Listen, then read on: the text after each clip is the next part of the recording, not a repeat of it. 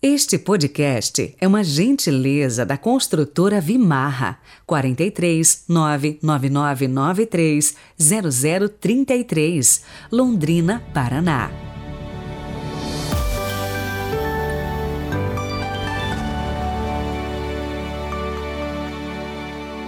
Olá, sejam bem-vindos. A semana só está começando. Força, coragem. E hoje, 24 de janeiro de 2022, é dia de São Francisco de Sales, bispo e doutor da Igreja. Ele é também o padroeiro dos surdos. E eu trago para você uma frase deste santo para iluminar o nosso dia. E se você é daqueles que não tem muita paciência, nem consigo mesmo, preste atenção neste pensamento. Tenha paciência com todas as coisas, mas principalmente Tenha paciência consigo mesmo. A cada dia que se inicia, comece a tarefa de novo. Lembrando que, por conta da memória de São Francisco de Sales, a cor litúrgica de hoje é o branco.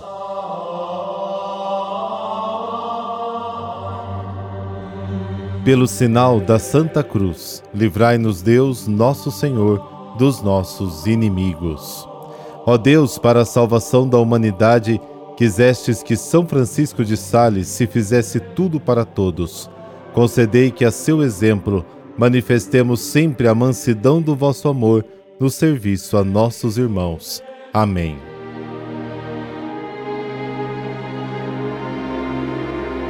E o evangelho de hoje é de Marcos, capítulo 3, versículos de 22 a 30. O Senhor esteja convosco. Ele está no meio de nós. Proclamação do Evangelho de Jesus Cristo segundo Marcos. Glória a vós, Senhor. Naquele tempo, os mestres da lei que tinham vindo de Jerusalém diziam que ele estava possuído por Beelzebu e que, pelo príncipe dos demônios, ele expulsava os demônios. Então Jesus os chamou e falou-lhes em parábolas: Como é que Satanás pode expulsar a Satanás? Se um reino se divide contra si mesmo, ele não poderá manter-se se uma família se divide contra si mesma, ela não poderá manter-se. Assim, se Satanás se levanta contra si mesmo e se divide, não poderá sobreviver, mas será destruído. Ninguém pode entrar na casa de um homem forte para roubar seus bens sem antes o amarrar. Só depois poderá saquear sua casa. Em verdade vos digo: tudo será perdoado aos homens, tanto os pecados como qualquer blasfêmia que tiverem dito mas quem blasfemar contra o Espírito Santo nunca será perdoado, mas será culpado de um pecado eterno. Jesus falou isso porque diziam: ele está possuído por um espírito mau. Palavra da salvação, glória a vós, Senhor.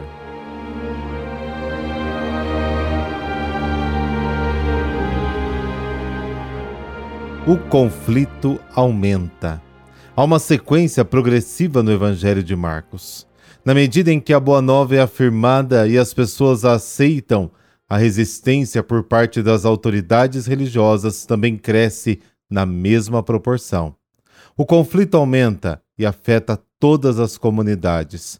Por exemplo, os parentes de Jesus pensaram que ele tinha enlouquecido, e os escribas que vieram de Jerusalém pensaram que ele estava possesso dos demônios. E aí vem o conflito com as autoridades. Os escribas caluniam Jesus, dizem que ele está possuído pelo demônio e que expulsa demônios com a ajuda de Belzebu, o príncipe dos demônios. Eles tinham vindo de Jerusalém, a mais de 120 quilômetros de distância, para observar o comportamento de Jesus e queriam defender a tradição contra as novidades que Jesus ensinava ao povo. Eles pensaram que seu ensino e a contra boa doutrina. A resposta de Jesus se divide em três partes. Primeira parte: a comparação da família dividida. Jesus usa a comparação da família dividida ou do reino dividido para denunciar o absurdo da calúnia. Dizer que Jesus expulsa demônios com a ajuda do príncipe dos demônios é negar a evidência. É como dizer que a água está seca e que o sol está escuro. Os doutores de Jerusalém caluniam porque não sabiam explicar os benefícios feitos por Jesus em favor do seu povo. Eles estavam com medo é de perder a liderança. Segunda parte: a comparação do homem forte. Jesus compara o diabo a um homem forte. Ninguém, a menos que seja uma pessoa muito forte, poderá tirar a casa de um homem forte, ou seja, alguém mais forte do que ele. Jesus é o mais forte de todos. Para isso, ele consegue entrar na casa e dominar o homem que se diz forte. Ele consegue expulsar demônios. Jesus vence o homem forte e rouba sua casa, ou seja, ele liberta as pessoas que estavam no poder do mal. O profeta Isaías já havia usado a mesma comparação para descrever a vinda do Messias, Isaías 49. Lucas acrescenta que a expulsão do demônio é um sinal evidente da vinda do reino, Lucas capítulo 11. E a terceira parte, o pecado contra o Espírito Santo. Aliás, todo mundo tem dúvida nisso. Todos os pecados podem ser perdoados, exceto o pecado contra o Espírito Santo. Mas qual é o pecado contra o Espírito Santo? É dizer, o Espírito que leva Jesus a expulsar o diabo vem precisamente do diabo. Aqueles que falam assim tornam-se incapazes de receber o perdão. Mas por quê? Alguém que tapa os olhos consegue enxergar? Ele não pode. Quem está de boca fechada pode comer? Também não dá. Quem não fecha o guarda-chuva da calúnia pode receber a chuva do perdão? De jeito nenhum. O perdão passaria e não alcançaria. Não é que Deus não queira perdoar, Deus sempre quer perdoar, mas é o pecador que se recusa e se fecha e não quer receber o perdão. Dizem que a calúnia é a arma dos fracos. O que você acha disso? Deixe a sua opinião aí nos comentários. Eu leio todos eles, viu?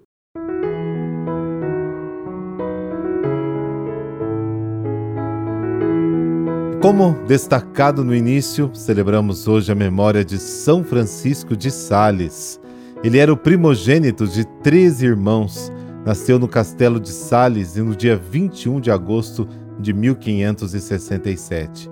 Na juventude, Francisco mudou-se para Paris, onde fez estudos universitários. O menino estudou retórica, filosofia, teologia, recebeu também lições de esgrima, dança e equação mas no fundo sentia chamado mesmo era para servir inteiramente a Deus, por isso fez voto de castidade e se colocou sob a proteção da Virgem Maria. Aos 24 anos, Francisco voltou para junto da família e recusou a vida que seu pai havia planejado para ele. Queria ser padre. Com a ajuda de um tio sacerdote, o jovem conseguiu ocupar o posto de capelão da catedral da cidade. Durante os cinco primeiros anos de sua ordenação, o então padre Francisco se ocupou com a evangelização entre os protestantes. O nome do padre Francisco começava a emergir como grande confessor e diretor espiritual. Em 1599 foi nomeado bispo auxiliar de Genebra. Dom Francisco de Sales fundou escolas, ensinou catecismo às crianças e adultos, dirigiu e conduziu à santidade grandes almas da nobreza Todos queriam ouvir a palavra do bispo, que era convidado a pregar em toda parte. Francisco de Sales faleceu no dia 28 de dezembro de 1622 em Lyon, na França. Mais tarde, Dom Bosco, um admirador deste santo, deu o nome da congregação salesiana à obra que fundou para a educação dos jovens. Ó Deus, que marcastes pela vossa doutrina a vida de São Francisco de Sales, Concedei-nos por sua intercessão que sejamos fiéis à mesma doutrina e a proclamemos em nossas ações. Por Cristo nosso Senhor. Amém. Que o Deus Todo-Poderoso te abençoe e te guarde. Em nome do Pai, do Filho e do Espírito Santo. Amém. Boa semana para você.